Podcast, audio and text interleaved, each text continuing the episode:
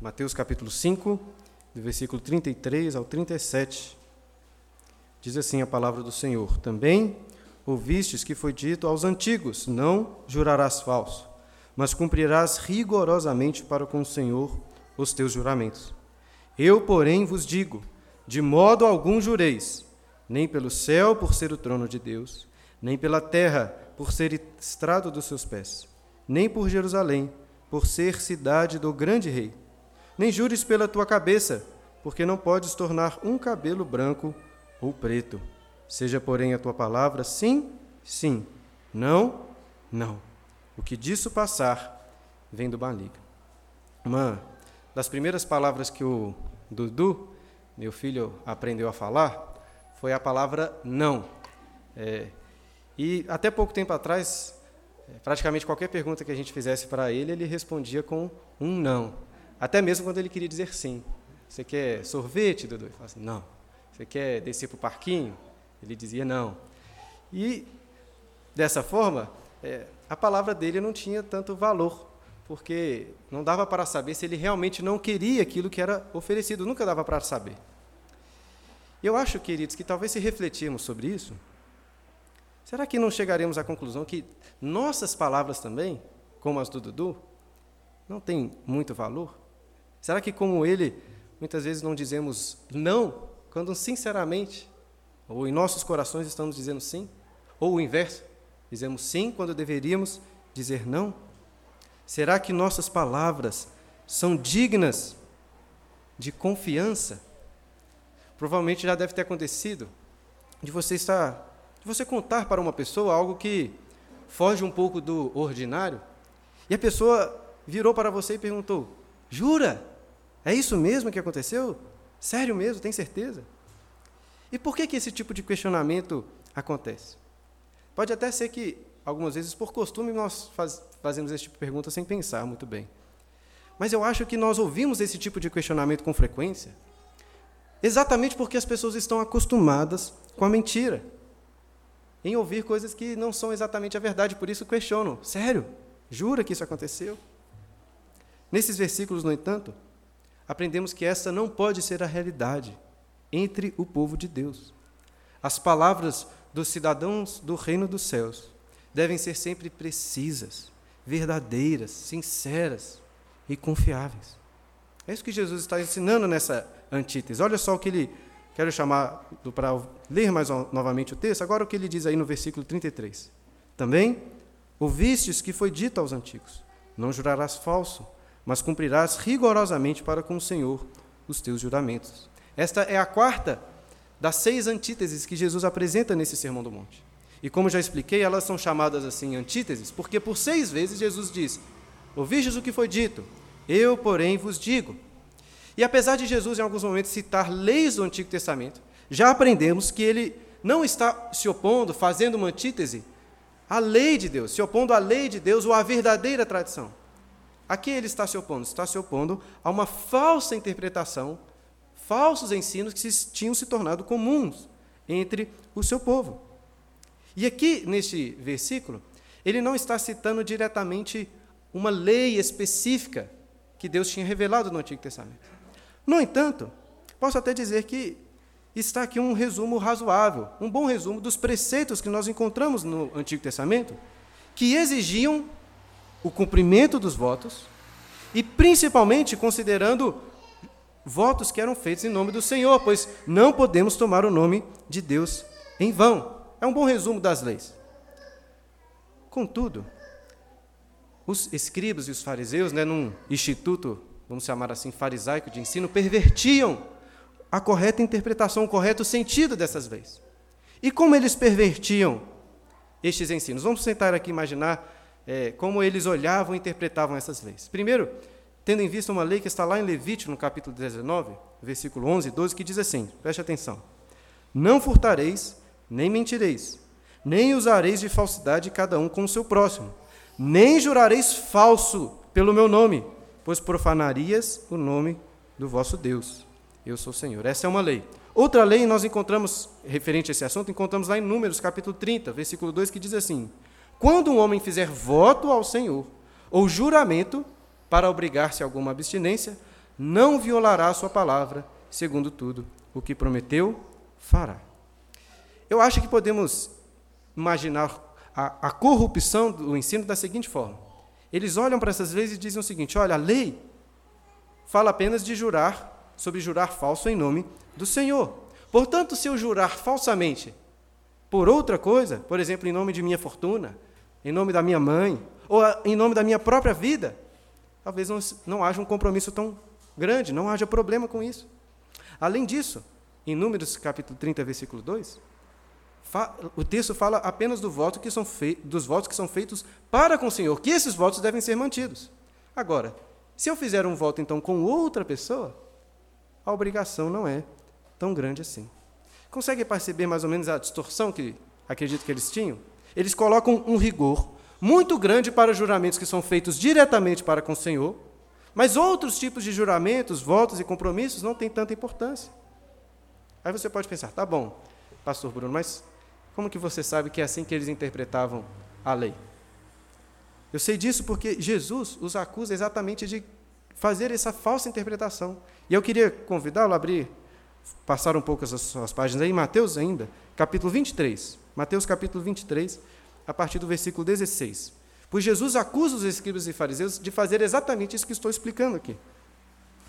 Mateus capítulo 23, a partir aí do versículo 16.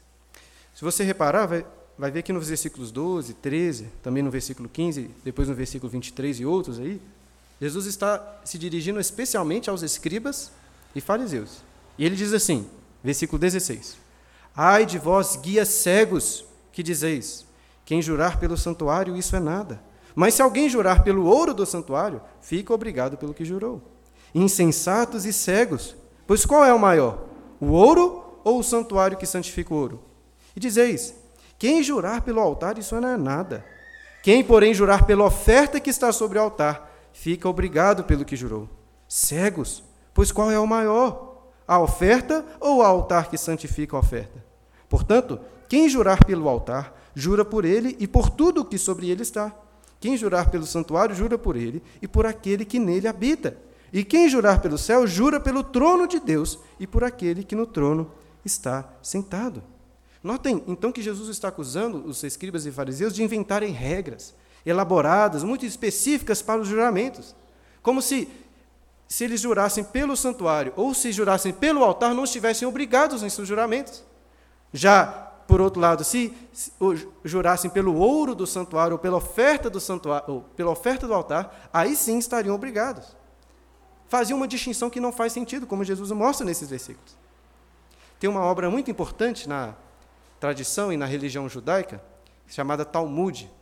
E a primeira parte do Talmud é uma, uma parte que é chamada de Mishnah, que é, uma, é um compêndio, vamos dizer assim, das leis de Israel com comentários de alguns rabis, muito, comentários tradicionais de rabis.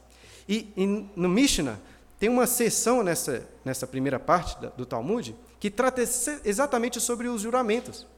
E é interessante que eles discutem ali coisas muito parecidas com essas que Jesus está apontando aqui. Por exemplo, tinha um rabi que dizia que se você jurar por Jerusalém, você não estava tão comprometido assim com o seu juramento. Mas se você jurar em direção a Jerusalém, aí sim o seu voto torna-se como que obrigatório. Acho que a forma moderna de fazermos isso é jurar com os dedos cruzados, achando que por estarmos jurando assim não estamos de fato nos comprometendo com este voto. Essa era a falsa interpretação que eles tinham sobre votos e juramentos.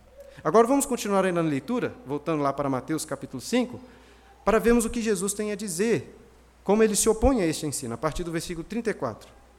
Eu, porém, vos digo: de modo algum jureis, nem pelo céu por ser o trono de Deus, nem pela terra por ser estrado de seus pés, nem por Jerusalém por ser cidade do grande rei, nem jures pela tua cabeça, porque não podes tornar um cabelo branco ou preto. Jesus começa dizendo o seguinte: olha, de modo algum jureis. Alguns entendem até que Jesus estaria aqui reformando, ou de certa, de certa maneira mudando os aspectos, os preceitos da lei de Deus, de forma que a partir de agora é errado para o cristão, em qualquer circunstância, jurar. Eu vou falar um pouco sobre isso daqui a pouco. Mas antes, vamos olhar para esses versículos e tentar entender melhor o que Jesus está querendo dizer considerando os exemplos que ele coloca aqui. E eu acho que eu poderia parafrasear o ensino de Jesus da seguinte forma: ele diz para os seus discípulos assim: olha, os fariseus estão ensinando que esses que os juramentos devem ser cumpridos com rigor apenas quando o nome de Deus está diretamente envolvido. Mas se o juramento for por outra coisa, eles acham que isso não significa um compromisso absoluto com o que eles estão jurando. Por exemplo, eles dizem assim: se jurar pelos céus, talvez não tenha necessidade de ter tanto rigor com esse juramento. No entanto, os céus é são o trono de Deus. Portanto, jurar pelos céus é também jurar pelo nome de Deus. Você pode pensar, tudo bem, os céus é o trono de Deus, mas e a terra? E se eu jurar pela terra? O compromisso é menor? Também não, por quê? Porque a terra é o estrado do trono de Deus. E se jurar por Jerusalém? Você também está comprometido, por quê? Porque Jerusalém é a cidade do grande rei, não só do rei Davi, mas do rei, o Messias que viria, prometido. De toda forma, então, você está jurando com algo que está relacionado com Deus, com o nome de Deus. E aí, por fim, você, uma pessoa poderia pensar: tudo bem, se eu jurar pelo céu, pela terra ou por Jerusalém, estarei me comprometendo com o Senhor. Mas e se eu jurar pela minha própria vida? Já que é a minha própria cabeça, a minha própria vida, não estou fazendo aqui um juramento com o Senhor. Então, o compromisso é comigo mesmo, certo? Errado. Jesus vai mostrar o seguinte: que você não é dono, você não tem direito nem sobre a sua própria cabeça. Qual prova disso? A prova é que você não tem controle nem sobre os fios do seu cabelo. Quando as pessoas vão ficando mais velhas, né, como nosso irmão presbítero César, o que acontece? Os cabelos vão ficando brancos. Você pode até tentar pintar, mas você vai pintar e mudar só a superfície. O bulbo capilar né, permanece branco, continua nascendo branco, não tem como mudar. E o que, que isso mostra? Que você não tem controle nem do seu cabelo, nem da sua cabeça, nem da sua vida. Uma hora você vai envelhecer, seus cabelos vão ficar brancos e você vai morrer. E tudo isso está no controle de Deus. A sua vida pertence a Deus. Dessa forma, jurar pela sua cabeça, pela sua vida, é também um compromisso para com Deus. Por quê? Porque a sua vida pertence a Ele. Entende então qual é o raciocínio de Jesus aqui? A grande ideia que ele quer trazer nesses versículos é que toda palavra que você profere, você profere diante da presença de Deus, com algo que é relacionado ao próprio Deus, pois tudo é dele. Portanto, todo falso juramento, toda mentira que é proferida, é, é proferida em primeiro lugar contra Deus, pois ele colocou o seu nome, ele colocou a sua assinatura em todos os lugares deste mundo. É por isso que os reformadores é, costumavam dizer que a vida cristã é uma vida corandé, ou seja, uma vida diante da presença de Deus. Estamos sempre diante da Sua presença. Inclusive, até gostamos de nos lembrar do Salmo 139, palavras de Davi, que refletem esta, esta realidade. Se eu subir, ele começa falando, na verdade, assim, né, para onde me ausentarei do teu espírito? Para onde fugirei da tua face? Se subir até os céus, lá estás. Se fazer a minha cama no mais, no mais profundo abismo, lá estás também. Se tomar as asas da alvorada e me deter no confim dos mares, também lá haverá de me suster a sua mão, a tua destra né, me susterá. Ou seja, em todos os lugares, Deus está presente. Agora, ao mesmo tempo que isso traz conforto e segurança ao meu coração, sabendo que Deus está lá para cuidar, isso também traz grande temor. Por quê? Porque o que que, o que, quer que você faça, o que quer que você diga, Deus está sempre presente. Nós lemos durante a liturgia, Mateus capítulo 12, versículo 36, quando Jesus adverte os fariseus dizendo assim: Digo-vos que de toda palavra frívola que proferirem os homens, dela darão conta no dia do juízo. Portanto, mesmo as palavras frívolas, né, palavras sem importância, serão julgadas por Deus. Ele não vai deixar passar nem a menor das mentiras nem mentiras que você possa considerar como inofensivas. E é por isso que Jesus conclui essa antítese afirmando assim: olha só, aí no versículo 37. Seja, porém, a tua palavra sim, sim, não, não. O que disso passar vem do maligno. Jesus está mostrando que os, discípulos, os seus discípulos, o cidadão do reino dos céus, devem falar sempre a verdade. Não importa se eles estão sob juramento. E com isso, olha que, com, com o que Jesus está mostrando aqui, ele não está dizer, ensinando simplesmente que as palavras dos seus discípulos devem estar isentas de falsidades, de erros ou de mentiras. não é apenas estar isento daquilo que é errado, mas a palavra do cristão deve ser precisa, deve ser clara. O seu sim tem que ser 100% sim. E o seu não tem que ser um não mesmo, não de verdade. E nesse sentido, os juramentos são praticamente desnecessários para os cristãos. Por quê? Porque a sua palavra deve ser sempre verdadeira. Agora, isso significa que os juramentos são sempre pecaminosos, né? voltando àquela questão que levantei anteriormente. Alguns grupos, é, por exemplo, dos anabatistas na época da reforma, né? hoje, se não me engano, testemunhos de Jeová, é, acreditam que juramentos são sempre pecaminosos.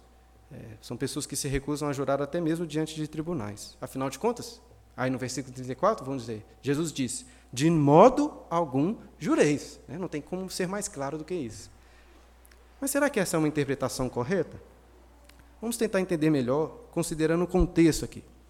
Baseado lá no texto que nós lemos de Mateus capítulo 23, quando Jesus trata com um pouco mais de detalhes, já deu para perceber o seguinte: que o erro que Jesus está combatendo não é o juramento em si.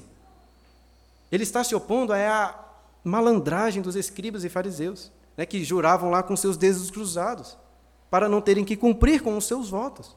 Este é o problema que Jesus está levantando. E além disso, é, já deve ter ficado claro para os irmãos que estão acompanhando o estudo do Sermão do Monte que Jesus, como ele mesmo disse explicitamente, não veio para revogar as leis do Antigo Testamento, nem mesmo para reformá-las. Jesus está aqui, não está mudando nada. Ele está trazendo para os seus discípulos a verdadeira interpretação da lei. Não uma nova interpretação, mas a interpretação que sempre foi a verdadeira, desde quando Deus revelou a Moisés. E o que a lei de Deus dizia? Dizia que era errado jurar? Não, pelo contrário. O juramento nas Escrituras é, algumas vezes, até incentivado. Deuteronômio capítulo 10, versículo 20 diz assim: Ao Senhor teu Deus temerás, a Ele servirás, a Ele te chegarás e pelo seu nome jurarás. A Bíblia prescreve o juramento em algumas circunstâncias. E nós podemos citar diversos exemplos bíblicos de pessoas que fizeram juramentos justos. Abraão jurou, Jacó, José, Neemias. No Novo Testamento, nós vemos Paulo, em alguma das suas cartas, confirmando o que ele estava escrevendo com juramentos. A Bíblia fala também que o próprio Deus jura pelo seu próprio nome. E talvez o, o exemplo mais importante nesse contexto é o do próprio Senhor Jesus. Jesus que disse essas palavras, Mateus no capítulo 26, nesse mesmo evangelho, registra que ele não se recusou a responder diante de um juramento, quando o principal dos sacerdotes colocou Jesus sob juramento, dizendo assim: Olha, eu te conjuro, pelo Deus vivo, que nos digas se tu és o Cristo, o Filho de Deus. Se fosse errado jurar, o que, que Jesus faria? Ou ele ficaria calado, ou ele diria assim: Olha, eu não, não posso proclamar algo sob juramento, porque jurar é errado.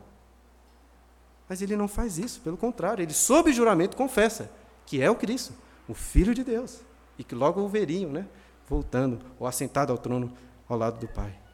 Ou seja, irmãos, podemos ter muita confiança, muita tranquilidade em concluir que juramentos não são por si mesmos errados. Devemos, no entanto, tomar cuidado com duas coisas, tendo em vista esses ensinamentos de Jesus. Primeira, não podemos tomar o nome de Deus em vão, jurando por qualquer motivo. Juramentos são apropriados em contextos específicos. Em tribunais, por exemplo, quando eventualmente podemos testemunhar sobre alguma coisa, ou então em momentos solenes, até de culto, quando nos comprometemos com coisas muito, coisa muito importantes. Quando você se casa, quando você é batizado, quando você batiza seus filhos, você faz ali juramentos. Quando é, membros da igreja são ordenados, diáconos, presbíteros, né, pastores, são votos que estão sendo feitos ali. Nesses momentos é adequado, mas não podemos tomar o nome de Deus em vão jurando por qualquer coisa. Mas um segundo cuidado que nós devemos tomar é que, sob juramento ou não, as nossas palavras devem ser sempre verdadeiras. Essa que é a grande ideia que Jesus está trazendo nessa quarta, dessa quarta antítese. Os cristãos devem ser sempre confiáveis, verdadeiros e precisos nas suas palavras. Em resumo, eu creio que é isso que ele quer dizer quando diz assim, ó, seja porém a tua palavra sim, sim, não, não, preciso. E ele continua, o que disso passar vem do maligno, ou seja, a mentira, a falsidade é vil, é demoníaca. Tem um escritor muito conhecido, um escritor russo chamado Alexander Solzhenitsyn, é, escreveu uma obra chamada Arquipélago Gulag, contando ali dos gulags russos da União Soviética. E ele diz neste livro que o Império Comunista Soviético só foi possível por causa da mentira. Senão não seria possível. Eles só chegaram e se mantiveram no poder, matando milhões e milhões de pessoas através do engano, através da mentira. O mesmo podemos dizer também sobre Hitler e o nazismo na Alemanha. É, estou no carro, quando estou dirigindo, escutando um audiobook, que é a Ascensão e a Queda do Terceiro Reich. Irmãos, é impressionante como que Hitler e principalmente o Joseph Goebbels, né, que era o ministro da propaganda nazista, do partido nazista, eram hábeis na mentira, na arte do engano. Eram, de fato, homens demoníacos. Até porque a Bíblia nos ensina que toda mentira e engano pertencem a Satanás. Jesus, lá em João 8,44, diz que Satanás é mentiroso e o pai da mentira. Por isso, os mentirosos não são filhos de Deus, são filhos de Satanás. Agora, este não é um alerta apenas para políticos, homens de Estado, né? ainda que políticos às vezes podem até ser chamados como ministros da mentira mesmo, que parece que, a, pelo menos a grande maioria deles, a profissão é essa, né? mentir e enganar as pessoas. Mas isso se aplica não só a eles, se aplica a nós também, se aplica à igreja, a todos nós. Devemos nos lembrar de Ananias e Safira, que foram diante do Senhor na igreja apresentar as suas ofertas e mentiram. E o que aconteceu com eles? Deus os matou ali naquele momento, na hora foram fulminados por Deus, por causa da mentira. Por que será que Deus odeia tanto assim a mentira? É por que, que podemos considerar a mentira como algo tão terrível, sujo e feio? Porque, irmãos, a mentira é uma perversão da santidade, da pureza e da beleza de Deus. A Bíblia nos ensina que Deus é a verdade, a palavra dele é a verdade. A verdade é uma qualidade, uma característica essencialmente divina. Jesus disse assim, né? Eu sou o caminho, a verdade e a vida. Deixe-me fazer, convidá-lo a fazer uma breve reflexão comigo aqui sobre as palavras. Nós, nós vivemos em um mundo que está repleto de palavras que ouvimos, que lemos. E a Bíblia nos ensina que as palavras, a linguagem, são um reflexo do próprio Deus no homem, um reflexo da imagem do próprio Deus. A verdade, as palavras são características do próprio Deus. Como que o Filho de Deus é chamado nas Escrituras? O Verbo, o Logos, né? a palavra eterna. A palavra que criou e sustenta todo o universo. A Bíblia diz que no princípio Deus disse: haja luz e houve luz. Lá em Hebreus, no capítulo 11, versículo 3, o autor diz assim: que pela fé nós entendemos que o mundo o universo foi criado pela palavra de Deus. Além do mundo que foi criado, nós sabemos também que todo o projeto de salvação, de amor, de graça, é revelado a nós através das palavras do Evangelho. Portanto, o que eu estou querendo mostrar com essa breve reflexão é que palavras são sagradas. E eu creio que é exatamente por isso que a mentira é tão perversa, pois a mentira corrompe o propósito das palavras de revelar a glória de Deus, de revelar a sua beleza. Agora, como podemos definir o que é a mentira? O que são palavras mentirosas?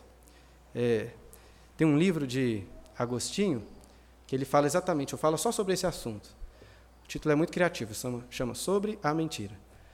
E, e nesse livro, ele define assim com muita precisão, considerando várias e várias situações, o que é a mentira. Se você quiser uma definição mais completa, eu recomendo a leitura desse livro. Mas tem, em determinada parte do livro, eu acho que nós encontramos ali, em essência, o que é o significado, a definição de mentira. E Agostinho diz algo muito simples, mas que, acho que posso dizer assim, né, revela o coração do significado da palavra mentira, do, deste, deste pecado, quando mostra que a mentira é um pecado do coração, no desejo do homem. Ele diz o seguinte: o erro do mentiroso é o desejo de enganar, assim ele define. Isso pode acontecer de algumas formas. Por exemplo, você pode proclamar algo falso e enganar de fato a pessoa, ser efetivo no seu engano. A pessoa acreditou, está mentindo. Uma segunda forma, você proclama algo falso, mas é desacreditado, a pessoa não confia na sua palavra. Ainda assim, você está mentindo. Terceira possibilidade, você proclama algo verdadeiro, mas acha que é falso. Nesse caso, mesmo falando a verdade, você está mentindo, por causa da intenção do seu coração.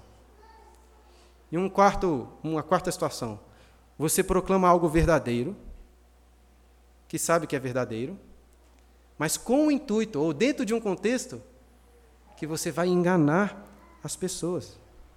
E eu acho que Agostinho é muito feliz nessa definição, porque ele mostra que a mentira é um pecado do coração, do desejo do homem.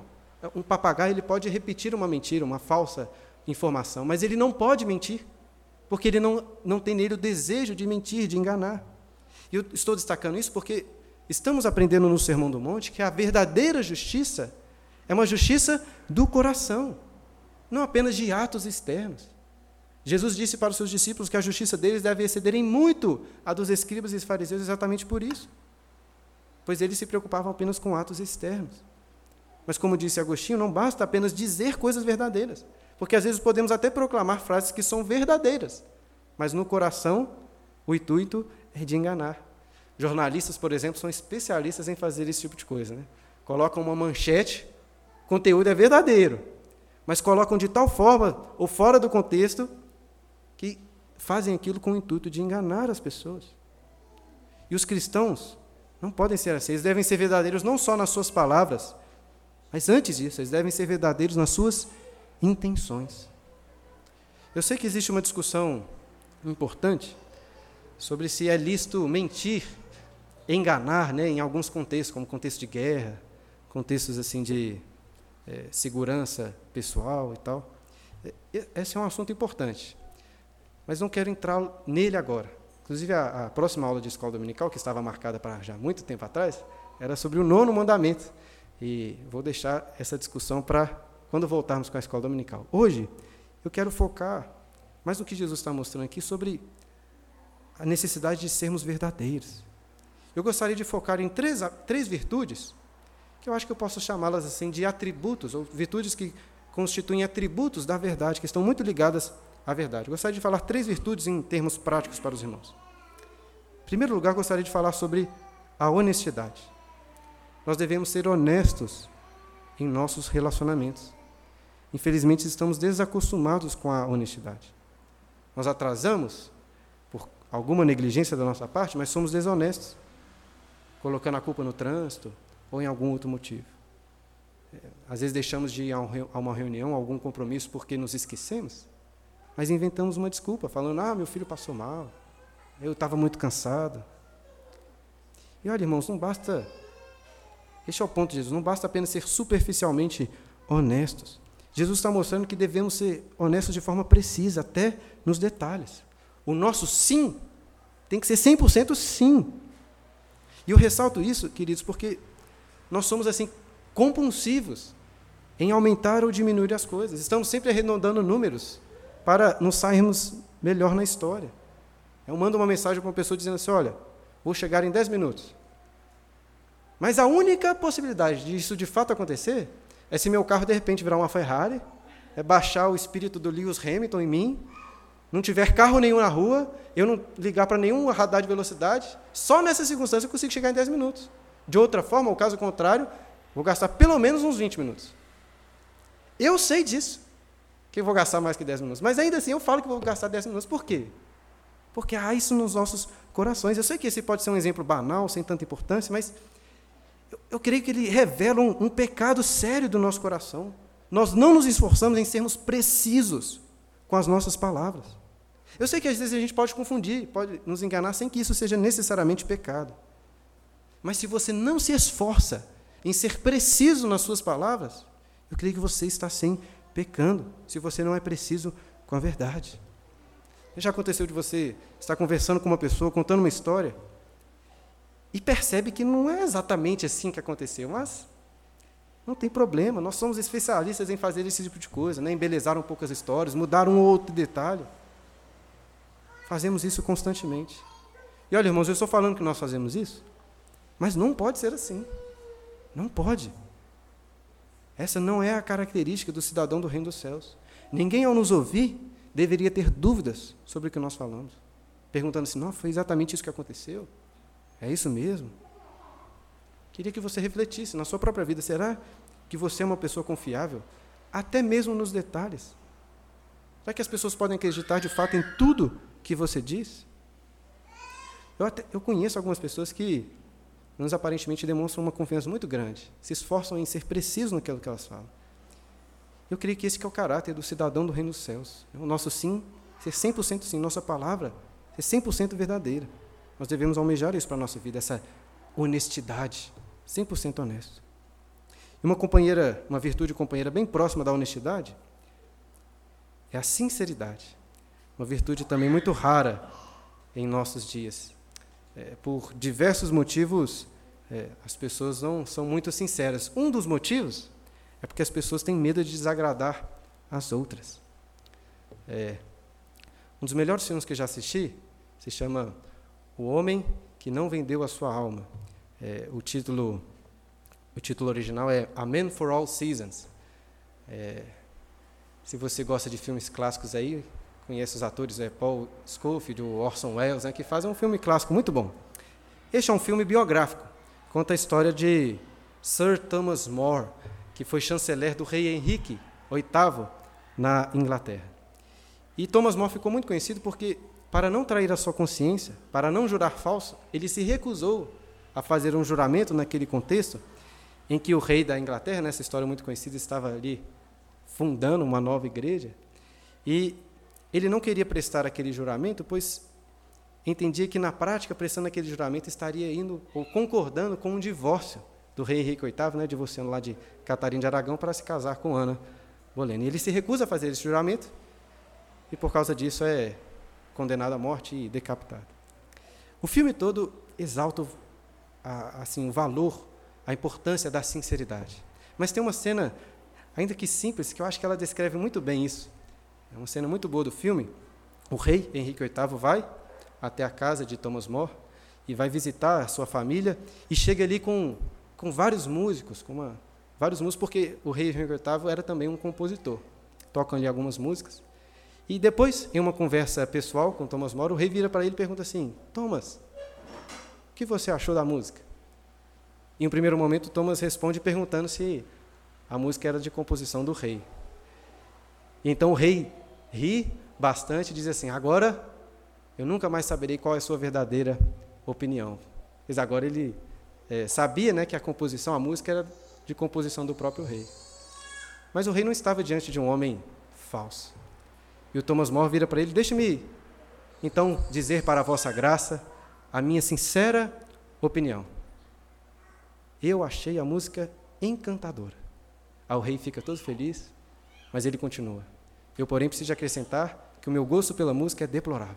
Muito ruim. É uma cena muito boa que demonstra assim como que Thomas More era um inglês de verdade, né? um homem de palavra, que não era fingido e falso nem diante do próprio rei. E nós devemos ser também, sim, sinceros nas nossas palavras. E com isso, não estou sugerindo que você saia por aí apresentando as suas críticas, as suas opiniões sinceras para todos saberem. Não, o silêncio, acho que na grande maioria das vezes, é a melhor opção. Estou falando para você sair opinando sobre tudo. No entanto, quando você tiver que falar, tiver de dar a sua opinião, seja sincero. Entenda que a mentira não pode ser uma opção. Nós não podemos ser falsos com medo de desagradar as pessoas. Se você foi na casa de uma pessoa, ela fez uma refeição, e ela perguntou se você gostou, e você não tiver gostado, é a vida. Você vai ter que escolher entre desagradá-la, talvez, e desagradar a Deus. A mentira não pode ser uma opção. É claro que também, né, por outro lado, a gente tem que evitar esse tipo de coisa. Né? Não precisa de ficar perguntando sempre para as pessoas, que aí você evita esse tipo de constrangimento.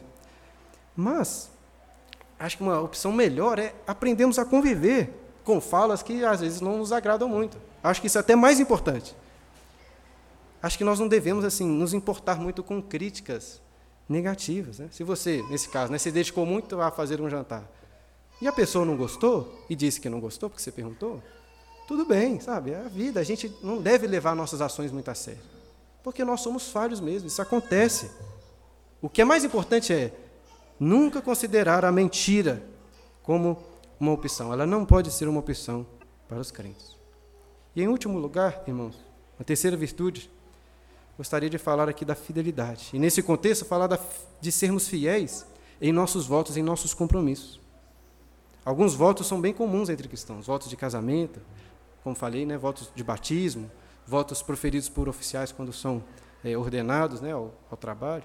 Nós devemos zelar por o cumprimento de todos esses votos e compromissos.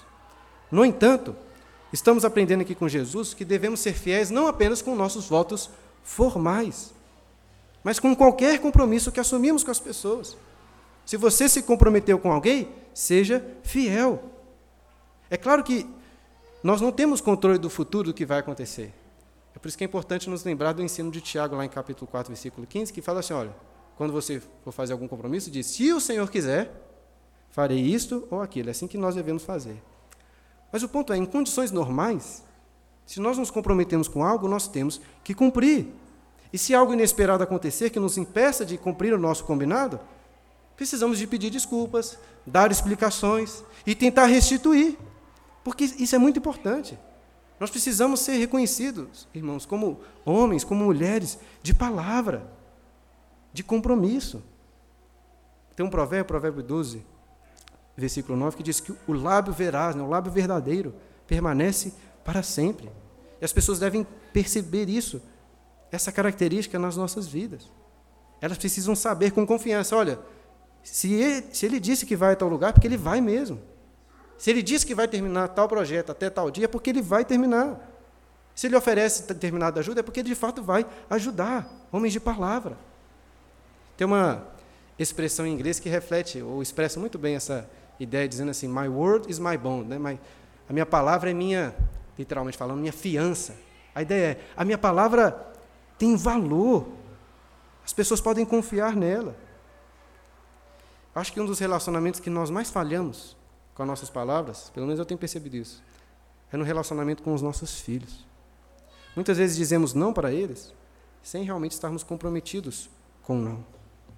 É, se seu filho tem o costume de ficar muito, insistindo muito, depois de você dizer não, disser não para ele, muito provavelmente é porque você não é consistente com o seu não. Ele insiste porque você permite que ele insista, e também porque é muito provável que, pela insistência, algumas vezes você já tenha cedido, porque você não é firme com o seu não. Não podemos fazer isso.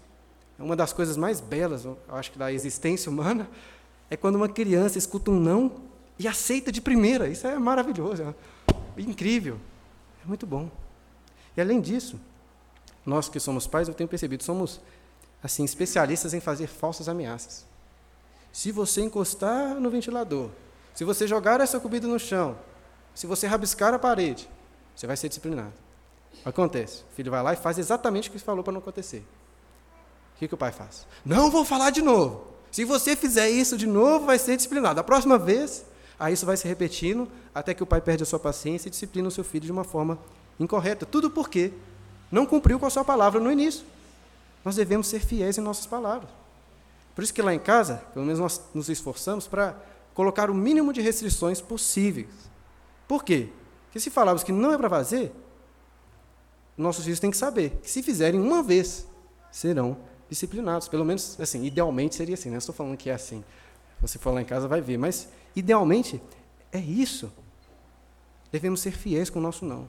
Mas também erramos com o sim.